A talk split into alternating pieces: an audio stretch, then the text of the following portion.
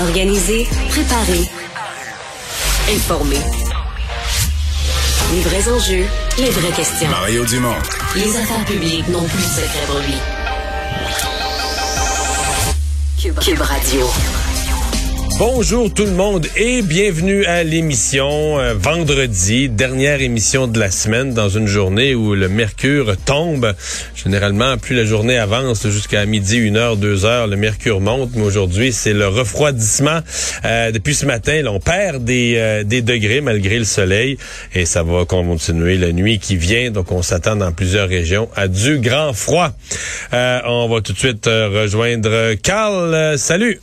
Salut Mario. Et bon, d'autres nouvelles euh, COVID. Euh, on est dans un, espoir de retour à la normale, mais pas tout de suite pour la Ligue de hockey junior majeur du Québec. Mais non, la Ligue de hockey euh, junior majeur du Québec qui reporte la reprise de sa saison au mois de février. Mario, on sait que la Ligue peut pas se permettre de jouer sans spectateurs. Ben là, ça va prendre encore plusieurs semaines avant qu'on puisse se mettre du hockey junior sous la dent.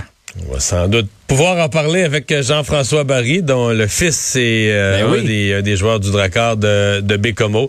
Ouais, c'est des nouvelles comme ça. On sent quand même, tout le monde commence à parler du retour à des activités normales, mais euh, c'est pas pas possible de le faire d'une façon euh, immédiate et automatique partout. Donc, on se ben reparle de ça un peu plus tard.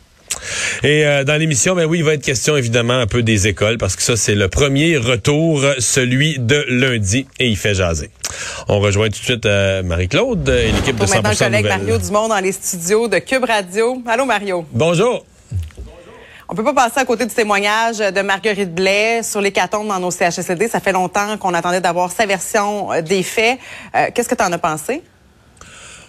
Pas d'énormes surprises, quelques contradictions avec ce qui a été dit avant, mais c'est un sujet que j'ai déjà abordé. Un mois et demi d'écart, quand même. Ben, oui, mais non, là. C'est-à-dire qu'il y a un mois et demi d'écart avec cette fameuse rencontre, réunion du mois de janvier. Mais c'est là, là.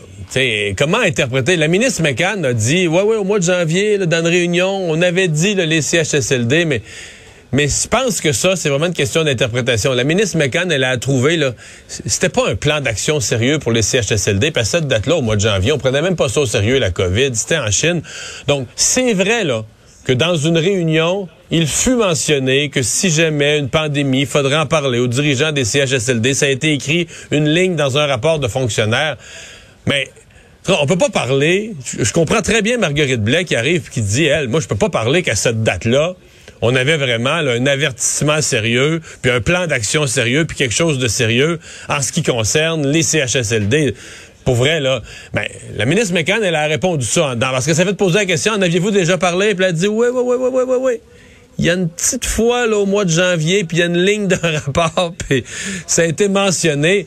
Et, c'est là, mais tu sais, dans une bureaucratie, là, il y a tellement de monde, tellement de choses, tellement de choses qui se disent et qui s'écrivent. Tout a été mentionné une fois quelque part. Et c'est là, je pense que la vérité, c'est qu'il y a une différence entre l'avoir mentionné, puis qu'il y a une ligne dans un rapport, et avoir un plan d'action, des avertissements sérieux qui découlent dans un plan d'action sérieux, puis une série d'actions urgentes pour protéger les aînés. Je pense que l'écart des versions, il est, il est là. Et euh, bon, Marguerite Blais aujourd'hui a répondu. Elle a quand même pris une part de responsabilité. Ça, je pense qu'il faut, il faut savoir le faire parce que elle était ministre des aînés. On comprend en même temps. Il y a quelque chose là fondamental. Marguerite Blais était la responsable des aînés. Elle n'était pas dans la cellule de crise. C'est peut-être une erreur. C'est peut-être une chose qu'on doit reprocher à François Legault. Mais euh, elle peut pas nous faire d'accroire, Mme Blais, là, au cœur des décisions. Quand ils ont fait la cellule de crise et que là, ça décidait, bing, bang, des décisions. Écoute, là, ça y allait vite, là, au mois de mars, quand la pandémie, elle n'était pas à la table. Elle n'était pas là. Non, on ne la voyait pas. On la voyait pas. Elle n'était pas à la table. non plus. Donc, elle doit parler aujourd'hui à la coroner en fonction des pouvoirs réels qu'elle avait à ce moment-là. Elle n'était pas euh, dans la, cellule de crise. Bon, alors, est-ce qu'on s'en va vers une autre cellule de crise avec la rentrée scolaire lundi? Bon, le ministre le dit, ce sera pas parfait, ce retour à l'école-là, mais on reprend une vie euh, un peu plus normale et euh, les enfants, coûte que coûte, seront sur euh, les bancs d'école, à moins que la tempête soit trop forte. Euh, mais sinon, retour à l'école lundi. Oui, oui, ça va être retour à l'école. le ministre, je trouve d'une certaine façon, dans ce cas-ci, j'aime mieux le ton du ministre de l'Éducation que celui que le premier ministre a emprunté hier. Parce que Jean-François Robert, c'est quand même un, un, ton, je trouve, plus réaliste. il dit, là, écoutez bien, là, il va en avoir des cas, puis ça va être tough. Et je pense, je sais pas euh, hier si euh, François Legault s'est inquiété euh, pour le moral des troupes, ou bien s'est inquiété pour ses sondages, là, mais on aurait dit qu'il y avait un côté, une coche trop jovialiste. Là, qui c'est quand même, je pense que le nombre de cas total est en baisse, mais on le compte même plus. On n'a même plus un portrait complet parce qu'on n'est plus capable de tester le monde, donc on ne sait plus exactement combien il y a de cas. Mais on sent que ça baisse. On entend moins autour de nous, on entend moins qu'il y a des cas de COVID, je pense. Et c'est logique que ça a baissé. On est chacun chez nous là, depuis, depuis le 30 décembre. Mais dans les hôpitaux, on est au pic. le gouvernement lui semble très, très confiant que là, on s'en va vers le meilleur, puis donc dans les écoles, ça va bien aller. Je pense pas là, que ça. Je pense pas que ça. pense pas que ça va mal aller dans le sens qu'il faut que les enfants aillent à l'école, mais je pense pas que ça va être simple. Là. Je veux dire, euh, les directeurs d'école, euh, ils vont suer là dans les mois à venir, les semaines à venir. Euh, des enseignants en isolement, ils vont en avoir. Puis là, dans certaines écoles, on va en manquer. Des, des vraies affaires qui vont arriver. Surtout quand on dit aux parents Surtout quand on dit aux parents, préparez-vous à venir nous aider dans nos écoles si on manque d'enseignants, si on, manque de personnel. Ouais. Ce petit bout-là, on l'a peut-être grossi, dramatisé un peu. Je pense quand même que ça va être des cas d'extrême exception. Ça, ça, risque d'arriver qu'on va aller vers des, des parents qui sont des parents ressources qui viennent aider dans les sorties scolaires ou autres, qu'on va les appeler en renfort in extremis pour, pour avoir un surveillant devant le groupe. Puis on comprend que cette journée-là, on n'est plus en apprentissage. On est en surveillance d'un groupe, que quelqu'un d'autre va y donner du travail. Mais je pense pas que ça va être. Pour moi, c'est pas un gros problème. Je pense pas que ça va être la norme. Je pense que ça va quand même rester quelque chose d'assez exceptionnel, d'assez, euh, euh d'assez rare. Mais le vécu général des écoles, il va être chamboulé. Là, il va être, euh, il va être compliqué. Au moins, au, moins pour les premières semaines. Peut-être que ça va se tasser. Peut-être que février-mars, ça va revenir beaucoup plus calme au niveau de la, de la pandémie. Mais dans l'immédiat, et, là-dessus, ben, on, on, a comme senti de François Legault hier une volonté de dire ah là, ça va bien aller, puis dans les écoles, ça va être en sécurité et tout ça. Oui, il y a une sécurité relative, il y a des moyens qui ont été pris, mais ça va être compliqué. Mais en même temps, je dis ça va être compliqué. C'est pas ma façon de dire on devrait pas faire la rentrée. On l'a entendu des pédiatres, on l'a entendu de partout. Il faut que les enfants soient à l'école. C'est juste, on peut, je pense, dire à la fois, il faut que les enfants soient à l'école. Mais attelez-vous, là. Ça va être, ça va être une tâche, ça va être une corvée. Chacun va devoir y mettre du sien. C'est ce qu'il disait, le ministre. Ça ne sera pas parfait. Euh, en même temps, il y a pas mal d'affaires d'annoncer dans, ce point de presse-là. C'était euh, la première apparition du docteur Boileau comme euh, nouveau directeur, en tout cas par intérim, de la santé publique. ça a bien été quand même? C'est bien passé pour lui? Ah oui et non, hein? parce que ben, il fournit des explications, ça pourrait être des explications encore plus complètes. Ben oui, ça pourrait toujours être encore plus complet, mais c'est surtout que euh, il était pas, il ne disait pas dans ses réponses, il disait ce que les équipes de scientifiques de la santé publique du Québec ont déterminé, mais il disait pas ce que les syndicats veulent entendre. Or, au Québec, quand tu dis pas ce que les syndicats veulent entendre, t'es un petit peu dans le trouble. Là. dire, euh, oui, on veut écouter la science, mais on veut écouter la science surtout quand t'as fait notre affaire. Là. Et là, dans les masques N95, sur les questions de ventilation, etc., ils donnaient pas les réponses que certains voulaient entendre. Donc ça, c'est quelque chose qui, tu sais, bon, va devoir établir son autorité, à un moment donné, fournir des explications, dire, bon, mais c'est ça, voici le pourquoi. Dans le cas des, des masques N95, peut-être qu'il aurait été prudent de sa part de, faire un rappel, parce que aujourd'hui, plusieurs le soulignent, là, la CDC aux États-Unis. Euh, Center for Disease Control, leur santé publique, mhm. euh, sont à étudier l'usage des masques, à quoi le N95, dans quel genre de circonstances? Et ça peut être bon. Et plusieurs s'attendent à ce que les enseignants pourraient être parmi ceux à qui on va souhaiter qu'ils en aient un. Et là, euh, on devine tous que si les Américains en font une directive, ça va faire boule de neige, puis ça va mettre une pression supplémentaire ici, puis probablement que notre santé publique va réétudier son affaire à la lumière des, des chiffres, des données, parce que sûr que la, la CDC ont des moyens financiers, des moyens scientifiques extraordinaires. Donc quand ils, quand ils font une étude puis ils veulent la documenter, ils ont du matériel, ils ont l'argent pour faire les études. Alors, probablement que notre santé publique à ce moment-là va dire ouais, là, à la lumière des données des Américains, euh, on pense peut-être que ce serait pas mauvais que nos enseignants aient le N95 aussi. Donc il euh, y a, peut-être ça là qui. Mais pour l'instant, notre santé publique dit pas nécessaire. Les profs en voudraient. C'est pas la réponse qu'ils voulaient. C'est pas la réponse que celle qu'a donnée le docteur Boileau, c'est pas celle qu'on voulait entendre. Non, pas tout à fait. Alors que le N95, selon les, CDC, c'est aussi que si les mails installés, il est quand même plus efficace qu'un masque de procédure. Alors, en tout cas, ça, Ouais. ça reste à suivre tout ça. Mais il y a des défauts pour Euh, l'enseignement. Il y a des défauts pour l'enseignement parce que c'est un masque qui coupe le son, là, qui, qui étouffe le son. Et euh, on, on dit pour la rangée d'en arrière des élèves, est-ce qu'ils pourraient entendre un, un prof qui a pas une grosse voix, qui se met un N95 dans la face, euh, ça se peut qu'il soit difficile à entendre. Donc, c'est tout ça là, qu'il faut même, nous autres, on regarder. teste à TVA, là, quand on n'est Oui. pas en onde, puis il est un petit peu plus imposant. J'aimerais ça t'entendre aussi, Mario, sur euh, le passeport vaccinal, finalement, qui est étendu au magasin de grande surface. On se doute bien que c'est pas pour euh, diminuer le nombre de contaminations, mais pour encourager les gens à aller se faire vacciner. Euh, Est-ce que ça, on, frappe à la bonne place? Ben oui, puis la population est d'accord avec ça. Puis je comprends les grandes surfaces. Je comprends tout à fait leur argumentaire. Puis on avait entendu les mêmes phrases, les mêmes des restaurateurs qui disaient ouais, nous on n'a pas de personnel, puis mettre quelqu'un à la porte pour vérifier ça, puis tout ça.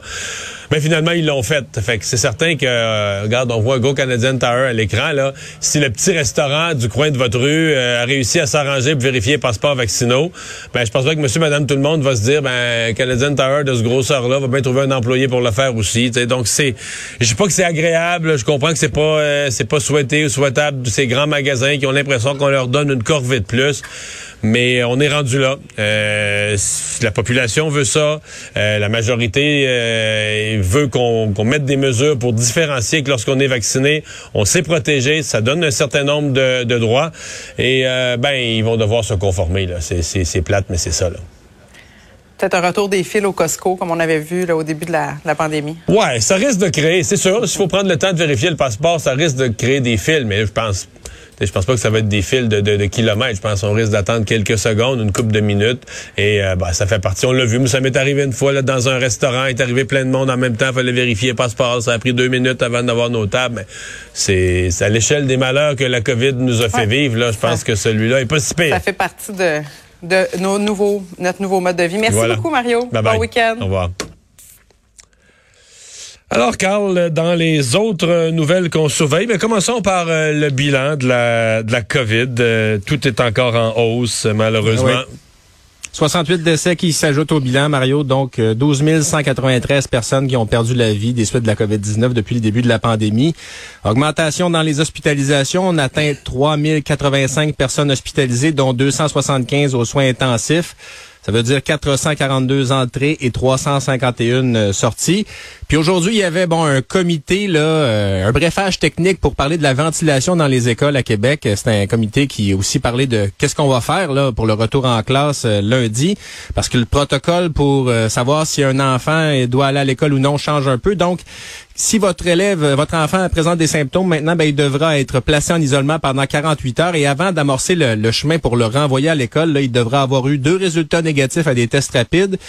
Et après ça, donc, pour espérer revenir en classe, après cinq jours, ça lui prend un test négatif, un test rapide, doit avoir, doit que ses symptômes doivent avoir diminué, puis pas faire de fièvre depuis 24 heures. On comprend donc que l'accessibilité au centre de dépistage, ben, ça fait en sorte qu'il faut, faut revoir le, le- le protocole pour envoyer un enfant à- justement dans- en classe.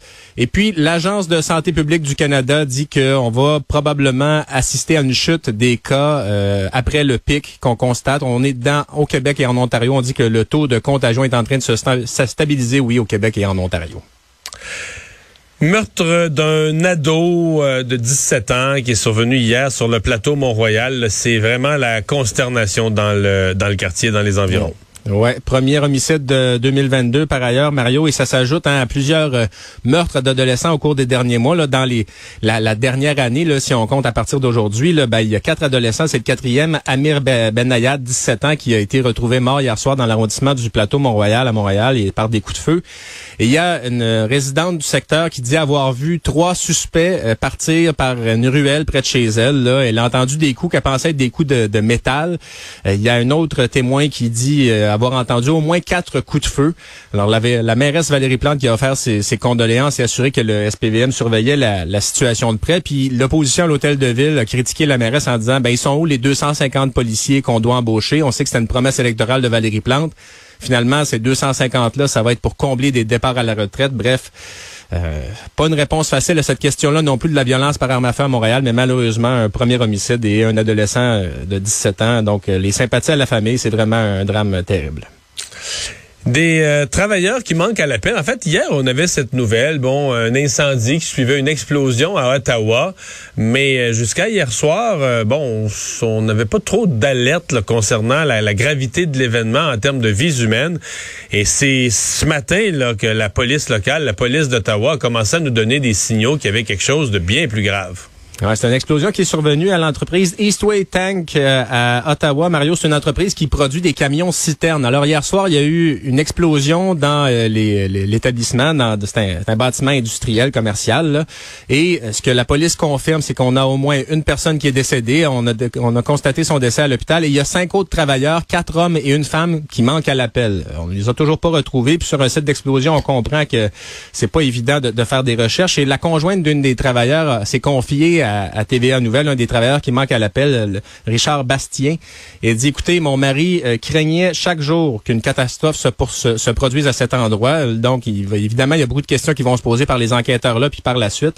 Mais on est toujours sans nouvelles, donc, de il, craignait, il craignait parce qu'il y avait la perception que quoi, la sécurité n'était pas bien gérée, que des risques, des risques étaient pris?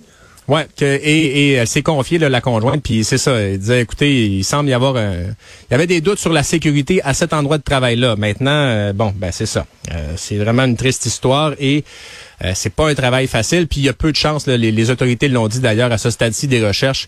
On se fait pas d'illusions. Les, les chances qu'on retrouve une de ces personnes en vie sont pratiquement nulles. Non, là-dessus, la porte-parole de la police là, était assez, même assez brutale dans son dans son propos. Là. Disons que ça, on, on, laissait pas aux familles de faux espoirs. si on veut donner le, bon côté de ça, elle ah laissait pas aux familles d'espoir de, inutiles. Des fois, les autorités écartent pas aucune thèse, mais à, à l'évidence même, quand on voit la, teneur de, certains drames, on peut bien comprendre que la chance de retrouver des survivants soit bien mince. Euh, le salaire minimum euh, qui, euh, depuis plusieurs années au Québec, on a fixé ça au 1er mai, mais on l'annonce un peu d'avance. Ben oui. Alors, il va passer à 14,25 le 1er mai, Mario, une augmentation de 75 cents. C'est donc euh, pour la période 2022-2023 qu'on amorce. Ce sera une augmentation d'à peu près 5,50% Ça permettra, selon le ministre du Travail, euh, Jean Boulet, d'arriver à un point où le salaire minimum va atteindre 50% du salaire minimum moyen. La question que je te pose, c'est crois-tu qu'on va tenir longtemps? Parce que on le voit, la pression sur les salaires euh, due à la pénurie de main-d'œuvre. Mais la pression sur tous les salaires est à la hausse puis ça met aussi une pression à la hausse sur le salaire minimum parce que c'est quand même une grosse augmentation, le 5% et demi sur un an. Euh, c'est un peu dans le sens de ce qu'on a vu ces dernières années quand même, avec la pénurie de main d'œuvre, avec là en plus on vit de l'inflation. Tu sais, l'inflation ça va ces deux côtés. Les gens veulent avoir des meilleurs ben salaires pour défrayer les, euh, leur épicerie tout, tout ce qu'ils ont à se procurer en même temps. On l'oublie parfois, mais la hausse des salaires, ben, c'est un gros facteur inflationniste. Je veux dire, si les salaires sont plus élevés, mais le repas au restaurant est plus élevé, tout est plus élevé. Donc, c'est ça l'inflation aussi, c'est la mesure des, des prix. Mais euh, c'était euh, c'était à prévoir que le salaire minimum allait augmenter euh, un peu plus. Il a augmenté quand même. Faudrait faire l'exercice avec cette augmentation-ci mais il a augmenté depuis 4-5 euh, ans, pas mal ah plus, pas mal plus que l'inflation. Donc, euh, je dis pas qu'on est riche au salaire minimum, mais quelqu'un qui aurait été, c'est rare que tu restes au salaire minimum tous les ans. D'habitude, tu restes dans un emploi, tu vas finir par monter, mais quelqu'un qui aurait été au salaire minimum depuis 4-5 ans, là, son revenu aurait augmenté plus vite que le coût de la vie. Comme je dis, je me répète, je pense pas que la personne est devenue riche. Là. Tu, couvres, difficilement tes besoins de base, mais on est en rattrapage. Le salaire minimum augmente plus vite que le coût de la vie dans les dans les cinq dernières années. Donc, euh, c'est et ça va se continuer. Ben là, le coût de la vie, à moins que l'inflation continue à monter à 6-7% puis encore plus que le ouais, ben là, c'est ça. Là. Qui vivra verra. Puis le, le salaire aussi pour les travailleurs à pourboire qui, lui, passe à 11,40 Alors... Euh, Évidemment, les travailleurs à pourboire, on s'entend qu'ils travaillent pas beaucoup par les par les temps qui courent. Là. Les restaurants sont pas euh, sont pas pleins, hein? Mais bon. Euh, on va, ouais. Euh, ceux qui travaillent dans les restaurants à pourboire, généralement, c'est plus avantageux, mais depuis deux ans, c'est surtout. disons que ouais. C'est surtout plus insécurisant. Ouais. À plus tard, regarde. À plus tard.